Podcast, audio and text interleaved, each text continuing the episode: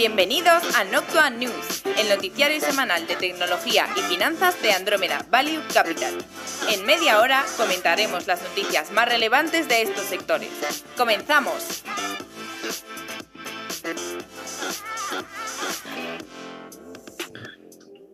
Bienvenidos al episodio número 4 de Noctua News. ¿Qué tal Juan de Dios? ¿Qué tal Antonio? ¿Cómo estáis? Muy bien, ¿qué tal estáis vosotros? Muy bien, ¿qué tal, ¿qué tal Flavio? Yo tomando un café ahora mismo. O sea que estoy bien, estoy a tope, a tope de pilas. Bueno, vamos a ir con la temática de esta semana, que tenemos varias cosas, entre ellas alguna que comentaremos un poco más en profundidad. Y hay noticias interesantes, entonces eh, vamos a ir directamente a media, porque en mercados, pues bueno, ha sido una semana un poquito más tranquila en cuanto a mercados, ¿no? No ha habido así gran cosas relevantes. Salieron otro día los datos un poco de la inflación, que bueno, era dentro de lo previsible. Y estamos dentro de la temporada de resultados ya otra vez, que han empezado los bancos a publicar, con JP Morgan esta semana, eh, Bank of America, Wells creo que publica hoy viernes. Estamos grabando por la mañana. Eh, entonces, bueno, de hecho, si hay alguna noticia el viernes importante, pues no va a entrar en el noticiario. Pero, pero bueno, la diríamos la semana que viene. Y ya está, ¿no? Yo creo que empezamos. Sí, vamos a ello. Venga. Media. Empezando con Media, la película Sin Tiempo para Morir, la última película de James Bond, cosechó 56 millones durante el fin de semana pasado en la taquilla americana. Un buen dato para lo que es la época post-pandemia, pero peor en comparación con el resto de las películas de James Bond. Eh, que por cierto ahora, bueno, pues lo ha comprado Amazon, así que veremos eh, qué pasa con esto, en el sentido de que, siguiendo un poco la, tónica de lo que ya han mostrado Time Warner y Disney Plus, pues se plantea si las películas en cine deberían buscar una pantalla más rápida en streaming o si directamente debería darse la dualidad de opciones, ya que, bueno, parece que lo que es la, la, la sala, la gran sala, el cine, pues está perdiendo un poco de fuelle. Y, y, bueno, aquí sigue esta idea que, que, tampoco se sabe muy bien qué acabarán haciendo las compañías. Por el momento están manteniendo las pantallas de, de, de, visualización en cine, pero sí que es verdad que más abreviadas de lo que había antiguamente. El que fue copresidente de Disney Movie Studios y posteriormente Chief Creative Officer, Alan Horn, eh, pues se retira de Disney y cede todo el poder a Alan Bergman. Y para finalizar la parte de media, eh, Netflix eh, confirma que los Juegos de Calamar, como ya un poco es voz popular por todo el mundo, eh, está siendo la serie más vista de, de, su historia. Efectivamente. Y bueno, de hecho es verdad que esta semana ha estado bastante tranquila la parte de media. en el tema de Lightning Round, bueno, creo que ha estado Antonio viendo alguna, no sé qué ponía, ¿no? HBO. Eh, creo que va a sacar la de Doom Patrol ahora en unos días, que es este cómic de DC del cual yo no he visto nada, así que tampoco tengo ni idea, no puedo hablar. Pero bueno, no, no, no es gran cosa, ¿no?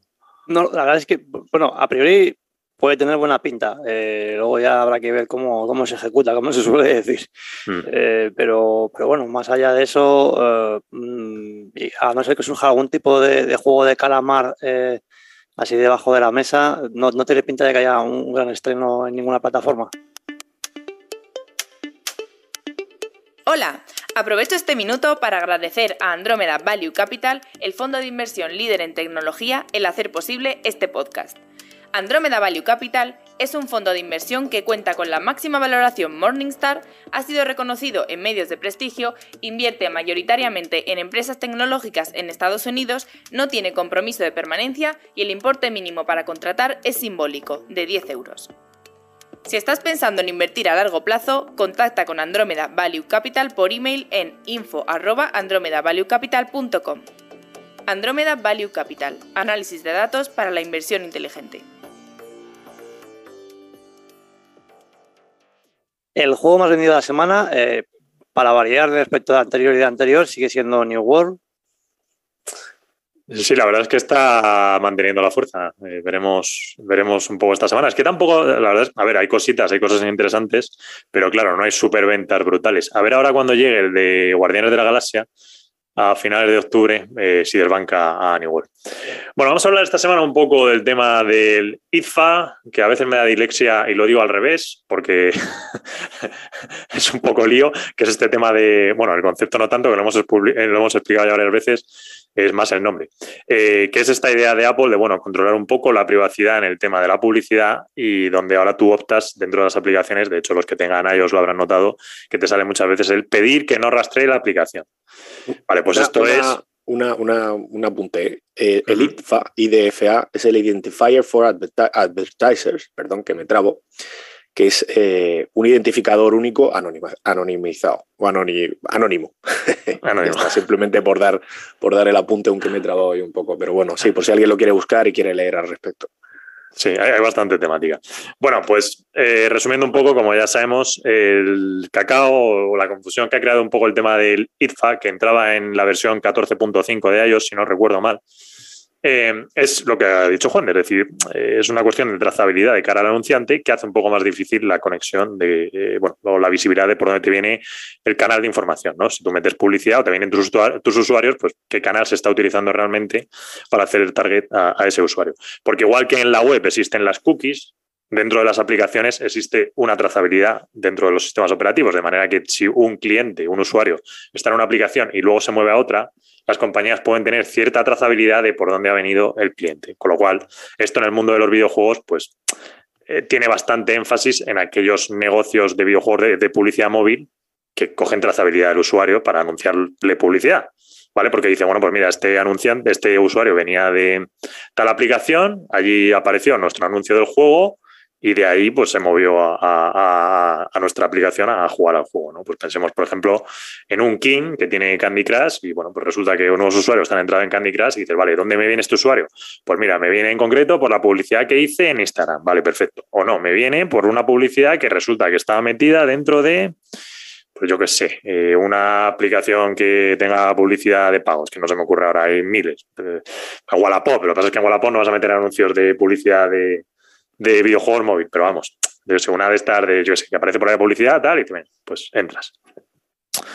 Vale, entonces, ¿qué ocurre aquí con esto? Es un poco la, gran pregunta del tema, porque a raíz de lo del IDFA, la gente decía, vale, si se pierde trazabilidad, se entenderá que las compañías de videojuegos móvil se van a ver penalizadas.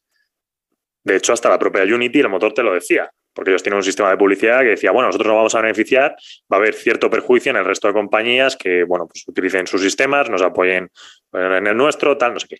Vale. Eh, la pregunta es, ¿por qué a grandes compañías como aquí en Yacinga no les ha, perjudicado? Y aquí viene un poco, y esto es un poco investigación nuestra, pero bueno, queremos compartirla porque nos parece bastante interesante, además que nos ha llevado varios meses, eh, porque la pregunta la verdad es que la teníamos de hace tiempo. Y es, sí que es cierto que a las compañías pequeñas de móviles se está perjudicando porque están perdiendo muchísima trazabilidad, pero esto es un poco como Facebook y como Google, a nivel de, es decir, lo que pasa en la web con las grandes compañías en publicidad normal, pues más o menos aquí pasa igual con tema de videojuegos móviles. Y es que las grandes compañías los, los King, los Zinga, los, ¿cuál me queda por ahí? Robio, este tipo de negocios móvil de videojuegos, al final tienen bastante poder, en el sentido de que tienen bastante capacidad de gastar en anuncios y tienen ya bastante datos de sus usuarios. Con lo cual, a ellos, aunque es verdad que han perdido cierta trazabilidad, pues aumentando algo el gasto y haciendo, haciendo cierta inteligencia de datos de por dónde les puede, es decir, de qué puede ser ahora el canal que están viendo, cuál puede ser, ¿no? Porque ellos lo que te dicen ahora mismo es que dicen, mira, antes un 25% nos entraba por canal Facebook, incluyendo Facebook e Instagram. Dice, ahora eso nos aparece como canal orgánico. Sabemos que es mentira, que no es orgánico. Debe ser algún tipo de monetización en publicidad que estamos haciendo. ¿Qué pasa? Que, bueno, pues ellos como tienen más datos, y al final es un poco, eh, ¿cómo lo diríamos? ¿no? Eh, pues eso sí, inteligencia de datos o eh, intentar leer un poco lo que tiene, pues dice, mira, pues resulta que esto que tenemos eh, debemos inferir, ¿no? Eh, que es lo que antes antiguamente era Instagram y que ahora pues no lo podemos leer debido a la actualización de, de iOS. Entonces, ¿qué pasa? Que claro, las grandes compañías esto no se está perjudicando, les está perjudicando ahora mismo a las pequeñas. Si bien, y es un poco la clave de todo esto, es que no les está perjudicando mientras los videojuegos que tengan sean los mismos. Es decir, mientras King siga monetizando Candy Crush o el otro que tienen, de, el otro ese que es como las burbujitas igual, que es el de Witch, el de la brujita, que es parecido. Pues este tipo de negocios, ¿no? No les afecta. ¿Cuál va a ser el peligro? Cuando saquen nuevos videojuegos que no tengan ya una base de usuarios. Ahí es donde va a ser más difícil el lograr saber por dónde te están entrando los usuarios, qué tipo de énfasis tienes que hacer en tu publicidad, porque esto es nuclear. Es decir, hoy día para que un videojuego móvil con la competencia que hay te funcione, la base, la, parte del marketing es fundamental y hacer un buen marketing. Entonces, es un poco el peligro de esto, de, las compañías móviles ahora mismo, que pueden pasar dos cosas. A, que es lo que te dicen, que bueno, Facebook y Google pues están intentando parchearle esto a, Apple y dar una solución que vuelva a arrojar visibilidad que ahora se ha perdido. Con lo cual, pues plantearemos si luego más adelante Apple otra vez volvería a hacer esta misma, que eso es una de las cosas que están planteando. Eh, y la otra no hay mucho más, es decir, intentar hacer más inteligencia de datos para inferir mejor por dónde puede ser el canal, pero, pero ya está. Eh, lo que sí que te están diciendo es eso, que dentro de los... Es verdad que luego hay distintos tipos de, de cómo haces el marketing aquí al cliente, porque hay lo que llaman las ballenas, que es gastarte dinero en los grandes usuarios que van a gastar mucho, o otro que es los, ¿cómo era? Los mais, creo que es directamente eh, pagar a, la mayoría de usuarios casuales para intentar hacer la publicidad a ellos y tal. Entonces ahora mismo te dicen que los mais es lo que más está rentando, porque pagarle a las ballenas, pues no, no ves a las ballenas, no sabes dónde están. Entonces ya no te vale meter publicidad para justo hacerles el target a ellos. A ellos. Entonces, bueno, así está un poco el tema más o menos. Eh, lo he tenido que explicar sin notas, lo he explicado de cabeza, pero bueno, creo que ha quedado más o menos claro, ¿no? Sí, Sí, sí, se ha entendido. Solo comentar una cosa con respecto a Unity que me parece interesante a raíz de lo que dices, porque tú lo estás viendo desde la perspectiva de un estudio. Y en Unity, precisamente, lo que, lo que a principio de año, sobre todo, había muchas dudas de cómo le iba a afectar esto. Y de hecho, o sea, se generó bastante ruido en el mercado. Llegó agosto, presentaron resultados y te dicen, oye, estamos acelerando Operate, que es la parte suya de monetización, y era el primer cuarter completo desde que Apple implementó los cambios de IPFA.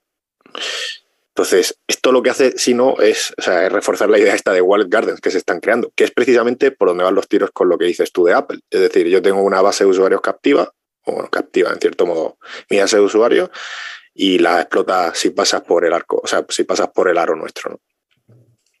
Luego, por otro lado, lo de, lo de Unity, que a mí me parecía interesante también, es que dice Joroba, que había muchas dudas. Nosotros, la verdad es que lo veíamos un poco claro, porque si tienes en cuenta que te apalanca en un market share, en una cuota de mercado, 50% de mobile game, con datos de primera mano, pues lo lógico es que te salga bien la jugada, ¿no?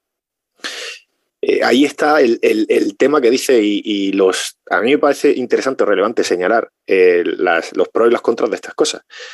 Y está bien por el tema de privacidad y tal, pero sí que es verdad que a la hora de, pues, pequeños estudios que estén sacando cosas nuevas o pues genera cierta fricción a la innovación y a la gente que, pues, oye, con poco quiere llegar a, de forma concreta a un target específico de gente, que es lo que se pierde un poco en el camino, ¿no? De todas maneras, no descartemos que, como se suele decir, echa la ley, echa la trampa. O sea, que de aquí a, a X, eh, de alguna manera se busca las habichuelas, eh, ya sea como comentaba Flavio, por la parte de inferencia o por alguna otra parte, para conseguir otra vez recuperar esa trazabilidad, eh, porque en el fondo les va al ecosistema entero completo. Bueno, al final sí puedes conseguirlo, pero supongo que pagando, ¿no? O sea, de alguna forma. sí, sí, de hecho la idea es Yo creo que la idea es esa. La idea en general del Wall Garden es decir, vale, yo tengo esta información de esta gente, si quieres, pues tienes que pasar por el aro y pagar de alguna forma para que te lo dé, aunque anónimo, o sea, de forma anónima, pero, pero para que puedas tener mm. trazabilidad y tal. Sí, efectivamente. De hecho, es curioso como el propio em, eh, World Garden también se da aquí en estas compañías de videojuegos en las grandes. Que era un poco el tema de por qué Electronic Arts había comprado Playdemic. Porque ellos te decían, no, nosotros lo hemos comprado. Porque decían, por la propiedad intelectual. Y digo, pero vamos a ver si la propiedad intelectual de Playdemic es un juego de golf al uso, muy sencillo, ¿sabes? Era algo que no me cuadraba. Y es más esto, porque al final es verdad que el Golf Class, que es el juego de Playdemic, pues tiene una base de usuarios ya establecida e importante. Entonces, se entiende que hayan pagado tan caro por ellos, porque ahora mismo en este entorno de negocio móvil es que lo que más te beneficia, ni IP ni tonterías, lo que más te beneficia ahora mismo es tener un juego con un montón de usuarios, porque lo vas a poder seguir monetizando. Sí, por cierto, que la, expresión esta de Wall Garden al español sería algo así como quien tiene su cortijo, ¿no? Que dicen en algunas, en algunas. Tengo mi cortijo y aquí hago y deshago como, como me plazca. Pues es un poco esa idea. El muro. Sí, o sea, al final es, muy, es muy gráfica, ¿no? Mi, mi, jardín, vallado. O sea, eh, aquí no entra nadie. Esa es un poco la, la idea esta. Entonces, bueno, pero sí es verdad que las, las, las, segundas derivadas como estas, eh, pues pequeñas marcas, pequeñas empresas, pequeños estudios de videojuegos que están empezando, pues supone una barrera, porque además eh, justamente los que están dispuestos a tirar con pólvora de rey y que tienen más recursos son precisamente los grandes que están ya establecidos y que además se ven menos perjudicados, porque lo hemos visto aquí con algunas empresas, porque ya tienen, o sea, cruzan los datos con, o, enriquecen, digamos, eh, todo esta, lo que sacan de estas plataformas con datos propios de usuarios y de consumidores. Quien no tiene esos datos, pues, está un poco más perdido, la verdad. Vale, y bueno, pues vamos a movernos a la parte de noticias, donde tenemos en primer lugar, bueno, tenemos a Electronic Arts, dos cositas. En primer lugar, firman con la FitPro el acuerdo de partnership, que esta es para la parte femenina de fútbol. En la misma línea, eh, pues EA estaría considerando sacar un FIFA sin la licencia FIFA como tal. Esto viene a raíz de que FIFA quiere doblar la cantidad a percibir por la parte de EA. O sea que ya vamos a ver a, Manolo con la cara de, de Ronaldo. Algo así. ¿Cómo era? Eh, cuando estaba el, el Revolution, eh, era. Oh, no me acuerdo del delantero del, equipo este. ¿Os acordáis vosotros? Es que me acuerdo. Castolo. Castolo, mítico Castolo. Sí, sí, pues sí, yo hasta lo hemos dicho una vez. Castolo, que era como Adriano en aquella época, me acuerdo perfectamente. Ese juego le metí más horas. Ya ves, yo también. Una barbaridad. Bueno, eh, venga. Tecnología. Emerson Electric ha comprado Aspen Technology en una operación que supone la creación de una nueva entidad con 6 billones en cash para los accionistas de Aspen y con la titularidad del 45% de la nueva entidad, que será una subsidiaria de la propia Emerson Electric más centrada en software, eh, lo cual, bueno, pues denota bastante el push que quiere hacer aquí Emerson hacia menos industrial eh, sus productos y algo más de contenido software eh, justificando un poco los múltiplos que hay y que, bueno, se valora mejor a las compañías. Cabe decir que mm, han pagado una prima para quedarse con Aspen considerable.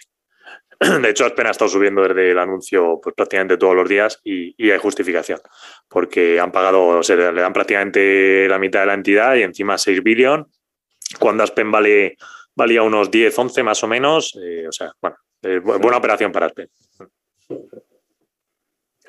han pagado precio de barril de, 100 dólares. Eh, porque aquí hay cierta correlación con el precio del barril y tal, eh, que esto comentaremos otro día.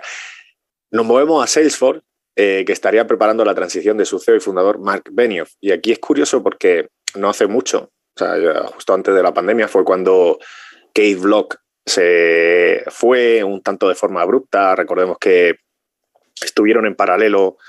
Mark Benioff se marchó, dejó a Keith Block, eh, luego vino eh, Mark Benioff de nuevo, eh, estuvieron ahí en paralelo y, se fue a los cuatro meses. que, bueno, de hecho es el, se comenta que es que puede ser el, nuevo CEO el, que trajo de, ¿de dónde lo trajo? De, Sí, sí, el que venía de Inglaterra, que era de BT, BT Group. Sí, de BT Group. Que lo hemos comentado este, alguna vez, tío bueno. Ese tío, este sí es un tío bastante bueno. Este, yo estoy convencido que el que hizo la operación de Slack fue él. Porque es que me acuerdo cuando anunciaron el deal, el que estuvo eh, eh, con los investors ese día no, no fue Mark. Mark ni apareció, fue, es que no me acuerdo el nombre, este, el de BT, eh, explicando toda la operación con, con Stewart Butterfield, el CEO de, de Slack, los dos. Los dos, ¿sabes? Entonces, eso ya te canta mucho de quién ha liderado la operación. Sí. Otra cosa interesante es que no sabemos si es que Mark va a sacar otro libro. Entonces, sí, también posible. o construir otro torre.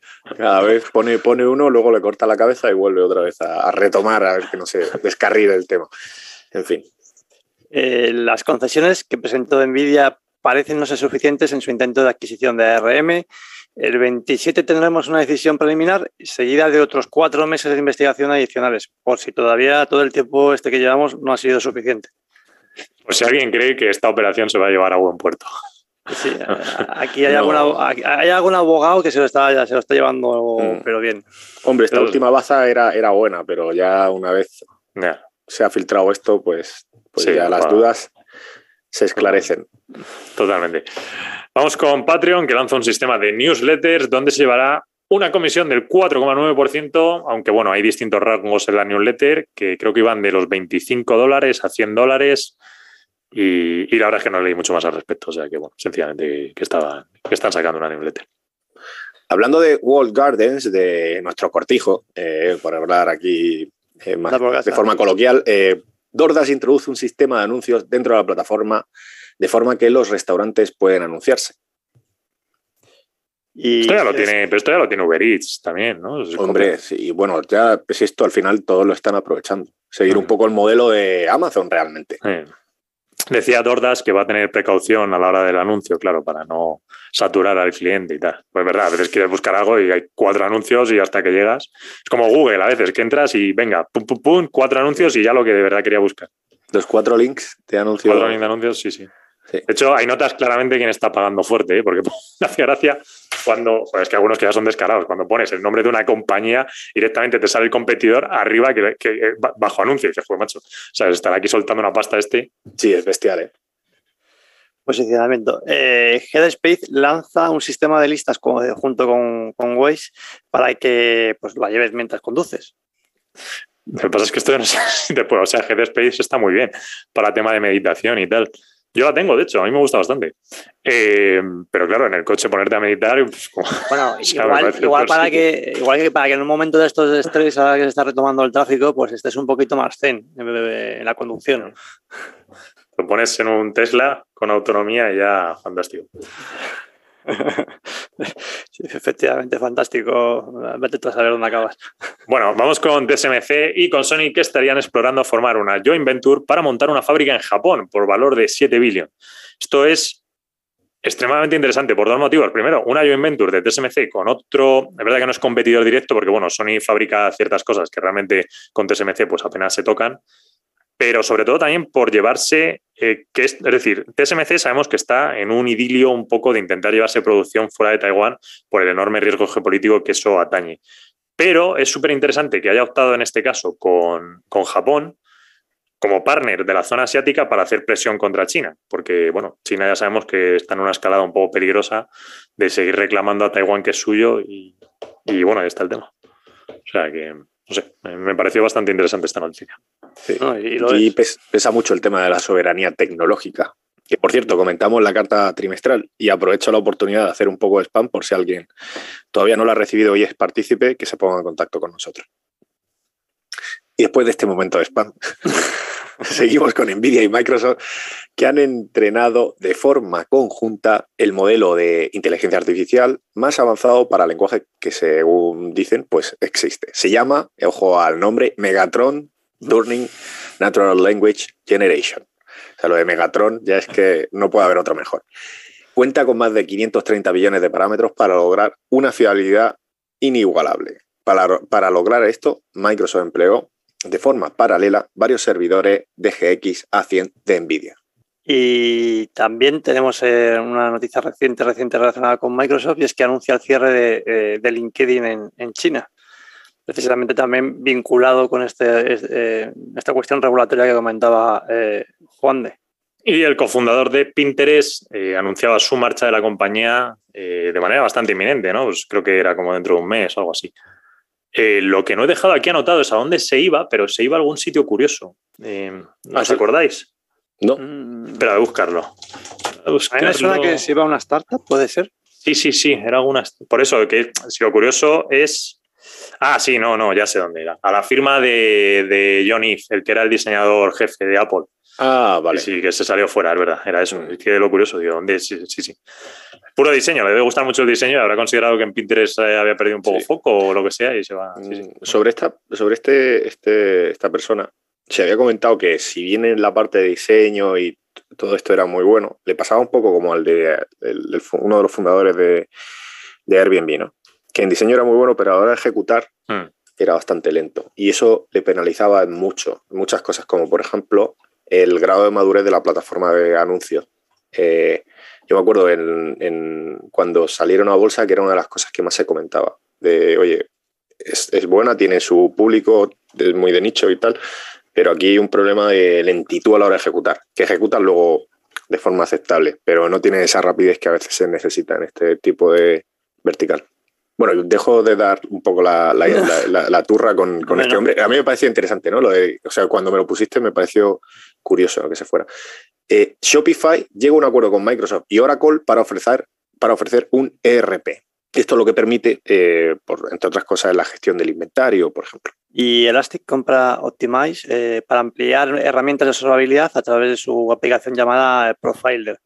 Em, el objetivo, como siempre, en este caso asociado a la parte de Elastic, es la parte de monitorización de, en este caso, monitorización de recursos, así como enfocada a la parte de, de unidades centrales de procesamiento y de memoria y llegar a tener una visibilidad más profunda en la medida de saber cómo, eh, qué parte de código se está ejecutando en, qué parte de, digamos, del procesador.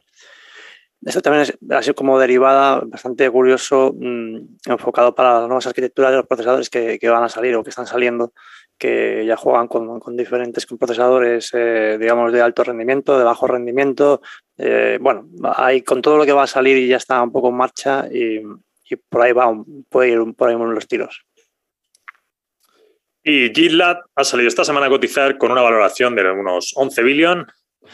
Eh, bueno, sabemos que compite además con GitHub, que la compró en su momento Microsoft, y con Atlassian, la parte que tiene de Bitbucket. Y pues bueno, es bastante interesante eh, GitLab. Eh, estuve el otro día en el Roadshow, aunque bueno, ya la conocía. Y pues nada, la verdad es que tiene un stack bueno y, y, pues nada, a ver, a ver qué tal le van los mercados cotizados. Lo que, lo que parece, lo que me parece más que sorprendente es como lo que parecía que compraba Microsoft en algún momento por un billón y pico, que parecía caro, que ah, fue lo que pagó de GitHub, y sí, ahora, fíjate, en comparable lo tiene a 11 billones. Eh, o sea, peanuts, como dicen en inglés, cacahuete. Pero en fin. te, te, pone, te pone en contexto, ¿eh? El... Sí, desde luego. Sí, sí. Y bueno, ya si nos retrotraemos, si nos vamos más allá, la, la adquisición de, de, YouTube y de por, por, Google y la adquisición de Instagram por Facebook, pues son, bueno, lo que te ha permitido seguir en el negocio, ¿no? en cierto modo. A ver, eh, NXP mueve todas sus cargas de trabajo asociadas al diseño de semiconductores a Amazon Cloud, incorporando además otras herramientas como Amazon QuickSight, un servicio de inteligencia empresarial impulsa, impulsado por el aprendizaje automático para impulsar la eficiencia del flujo de trabajo. Y Amazon SageMaker para optimizar la forma en que se estructura o se estructura las licencias de aplicaciones de software de tercero, almacenamiento y computación. Y siguiendo con la parte de regulación, un grupo común de republicanos y demócratas planea aprobar una nueva regulación que prohibiría a las Big Tech favorecer sus productos y servicios. En concreto, la idea sería obligarles a comprar los productos o servicios de la plataforma exclusivamente y favorecer sus productos en las búsquedas.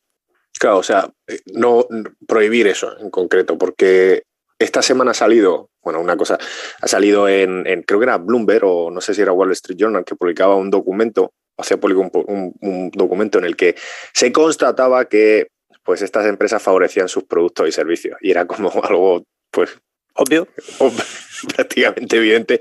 Por suerte lo han, lo han, lo han escrito ¿no? en un papel y ya pues, pues ha hecho como más oficial.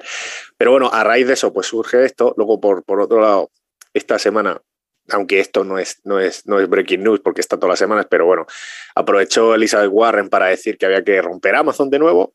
Y sí que es verdad que creo que en India leí una noticia diciendo que, pues bueno, que el gobierno eh, había, había pues, solicitado información a raíz de la investigación esta, perdón, era, creo que era Reuters, ¿eh? de la investigación esta de Reuters en, a raíz, bueno, que comentaba esto de cómo los, los, los e-commerce, en concreto Amazon, pues había promocionado sus productos y servicios.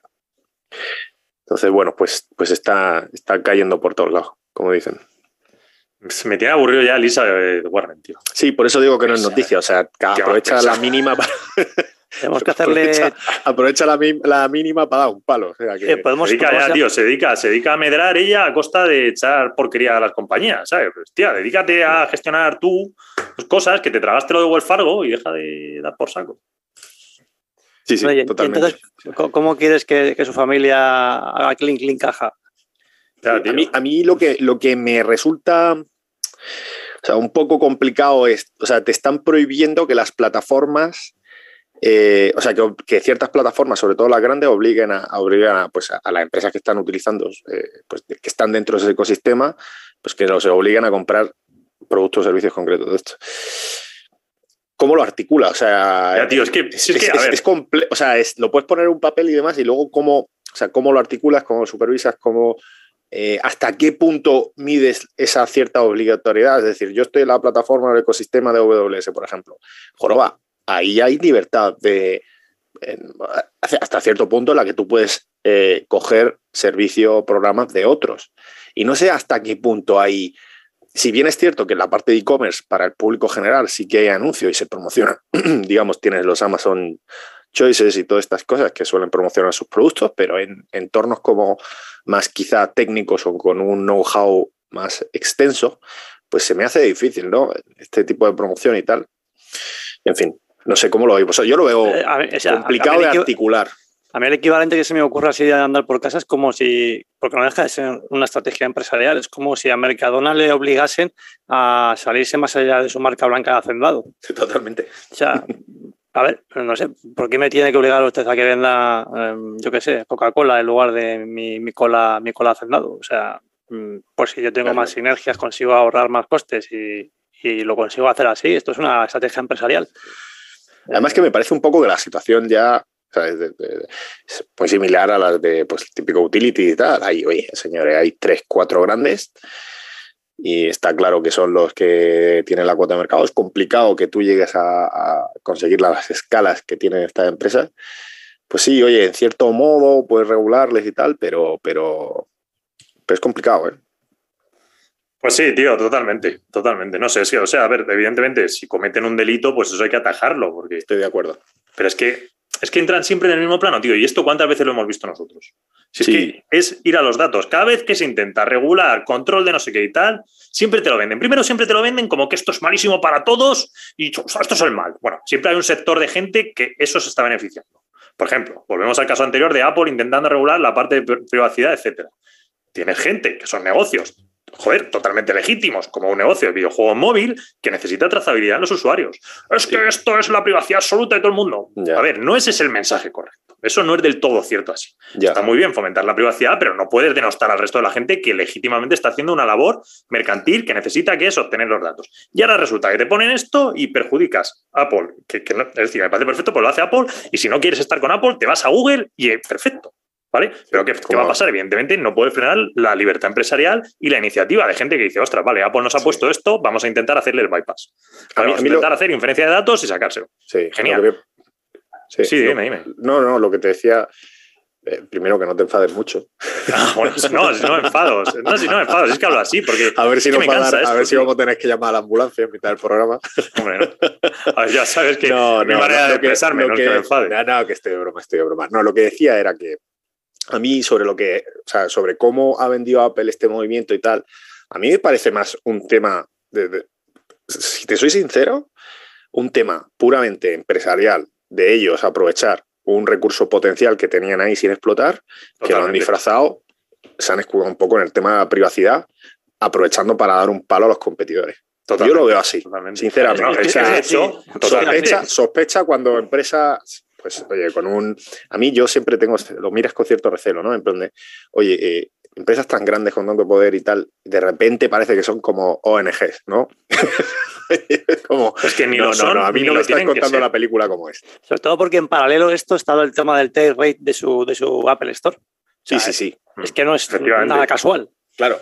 Pero es que, no, pero es que ahondando más, el ITFA Apple tiene un protocolo interno para dar, esa, eh, para dar ese rastreo de publicidad destrozando este, que es el que precisamente beneficia a los Facebook y a los Google. Claro. De hecho, Snapchat, en su call anterior o el anterior, ya no me acuerdo, te decía, mira, estamos utilizando el protocolo que te provee de Apple porque nos está aportando más trazabilidad desde que se ha instalado 14.5, porque es que hemos perdido visibilidad. Entonces, el propietario de Apple directamente. Claro, o sea, lo de la privacidad, pues, ¿sabes? Es lo que dice Juan de, es o sea, mentira, es, pues les beneficia y me parece muy bien, pero que no pasa nada. Como lo, puedes decir, eh, verdad a media o mentira a media. la expresión es más bien verdad a media, ¿no? Porque no es, no es mentira lo que están diciendo, si no, no lo podrían decir. Pero no está contada toda la peli. Y el problema es que mucha gente o sea, a mí, bueno, se queda solo más lejos, en plan, con, con, respecto a lo que comentaste. ¿Te acuerdas el otro día que teníamos una reunión con un señor, señor Freud y yo y tal, y los dos tenían el iPhone? Y, oye, a mí no me importa tanto que cojan pues, algunos mm. datos para hacerme la segmentación y demás, y, me parece que el conjunto de estar con, en, general con, con, con, todas las aplicaciones de Google, con Android, con tal, pues me beneficia más que me perjudica.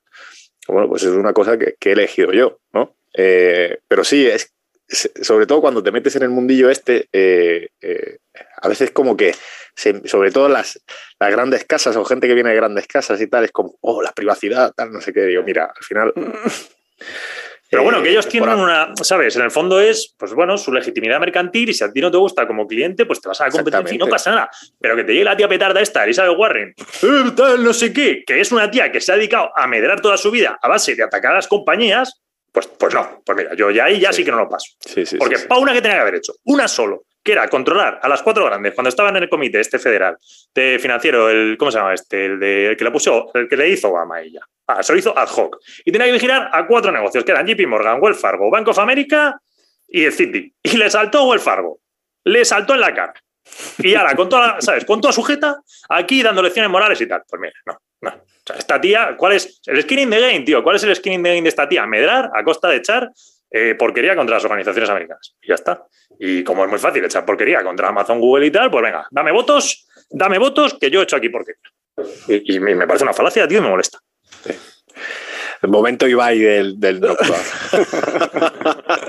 Vamos a patrocinarlo a partir de ahora, ¿eh? Y momento Ibai. A ver si no, ¿Por qué? Porque Ibai, ha hecho alguna de estas. Digo, momento Ibai. No, ya, bueno, me, me Ibai, un poco. Lo reconducimos a nuestra. A ver, a eBay, que nos puede, ¿Pero qué pasa? ¿Que Ibai ha hecho alguna de Gabriel? No, bueno, que, me, ha, ah, me, ha, recordado un montón a, a, Ibai cuando se pone así. Cuando se enciende. Cuando se enciende O sea, no me molesto, pero es mi manera de expresarme. bueno, venga, vamos con criptos, que nos está yendo la hora. En primer lugar, vamos a empezar con Coinbase, que montará su plataforma de NFT, la Coinbase NFT, y también ha presentado una propuesta de regulación de activos digitales en Estados Unidos. Stripe dice buscar ingenieros para empezar a trabajar en su web 3 Payments, que básicamente supone dar una vuelta de tuerca eh, a, la, plataforma que tienen de pago, ¿vale? Basada en blockchain respecto a los pagos de Internet. FTX, la plataforma de derivados de criptoactivos apoyada por Coinbase y SoftBank, ha creado una plataforma de NFTs eh, basada en Solana, con la intención de ofrecer soporte para estos NFTs de, Ethereum relativamente pronto. También FTX eh, NFT está buscando introducir formas de pago tradicionales para crear una, una mejor experiencia para el usuario. Movilidad. En movilidad esta semana tenemos tres noticias. Hyundai dice que invertirá fuerte en el desarrollo de sus propios chips para no depender tanto de terceros. Y esto es un peligro porque me suena un poco a las típicas historias, no sé, es como que ya lo he vivido en otra, con otra faceta, en otra cosa, pero que es lo típico, que una compañía de manera puntual ante un momento de estrés invierte tal, pasa año y medio y se da cuenta que esa inversión en realidad no era necesaria porque luego se ha desahogado la situación, el canal o lo que sea. no tiene know-how, no sabe cómo hacerlo, viene claro, efectivamente. no tiene escalas. Sobre todo, te quería preguntar, porque yo esta noticia no me la he leído y, vosotros que la habéis leído, eh, es cuando se refiere a desarrollo, se refiere, entiendo, a montar una fab, ¿no? O, no. O, o vamos. O, sea, o, el diseño. No, no, el diseño no creo, tío. Es, es fab, ¿verdad? sí, vale. a montar una fab, el diseño. Estupendo, pues nada. O sea, si ya es complicado la fab, ponte con diseño. A quemar, a quemar dinero total. A quemar, a quemar caja. Sí, sí, yo esto lo veo una. Sí, sí, quemar dinero. Mm. No, no, sí, no, no me parece muy bien, pero bueno. Bueno, seguimos. Noruega dice que el 90% de los coches nuevos vendidos en el país ya son eléctricos. Y los coches autónomos, esto es una noticia curiosa también para, ya para cerrar, así como anecdotilla, y es que eh, los coches autónomos de Waymo, eh, recordar que es el Cougar quien está detrás, la Madrid, eh, terminan siempre en una calle sin salida en, San Francisco. Y es que parece ser que antes o después a todos los coches de Waymo, cuando se ponen en modo conducción autónoma, les da por acabar en la misma calle, que además es un fondo de saco. Así que se llegan a montar en algunos días, eh, pues aparecen por esa calle 50 eh, coches haciendo cola y, obviamente pues no saben, no saben qué hacer. Obviamente esos coches van con sus conductores eh, físicos correspondientes, pero como ellos están ahí por la parte de testeo y para, impedir que aquello sea un desmadre, pues lo que no pueden hacer es impedir que el coche acabe finalizando en ese fondo de saco de, calle. Algo curioso y anecdótico pero que bueno, que, que está siendo sorprendente porque eh, en el vecindario ya es como, bueno, pues otro cochecito de, de Waymo por aquí. ¿Sabéis a qué me recuerda esto? ¿A qué? A la película de Yo Robot de Will Smith, que está basada en un libro magnífico de Isaac Asimov. Es un, un extracto, la película está basada en un extracto del libro, o sea que no tiene nada que ver el libro, el libro es muchísimo mejor. Pero eh, es que me recuerda un poco a esa escena en la que están los robots que han dejado por ahí y se van todos a unos containers fuera de la ciudad, como seguros, en su, su microcosmos seguro y donde están ellos viviendo tranquilos. Pues igual, me quito del follón del tráfico y me voy a mi callejón. Aquí, a mi callejón con y a mis mí que no me molesten. Y a mí que no me molesten, sí, con mis coleguis y ahí luego que me saquen de aquí y me recarguen. totalmente. Lo han hecho tan humano a los coches que mira, fíjate, Sí, sí, sí. Montan su, su nicho ecológico ahí. totalmente. Bueno, pues nada, hasta aquí el programa de esta semana. Eh, volvemos la semana que viene. Un fuerte abrazo. Un abrazo a todos. Venga, chao. Noctua News es una iniciativa de Andrómeda Value Capital que tiene como objetivo mantener informado a sus oyentes a través de una selección de las noticias más relevantes del mundo de la tecnología y las finanzas. Andrómeda Value Capital es un fondo de inversión que cuenta con la máxima valoración Morningstar, ha sido reconocido en medios de prestigio, invierte mayoritariamente en empresas tecnológicas en Estados Unidos, no tiene compromiso de permanencia y el importe mínimo para contratar es simbólico, de 10 euros. Si estás pensando en invertir a largo plazo, contacta con Andrómeda Value Capital por email en info@andromedavaluecapital.com. Andrómeda Value Capital, análisis de datos para la inversión inteligente. El contenido de este podcast es informativo, no debe tomarse como asesoramiento en inversiones o como recomendación de compra o venta de acciones o productos financieros y no está dirigida a inversores o potenciales inversores en Andrómeda Value Capital.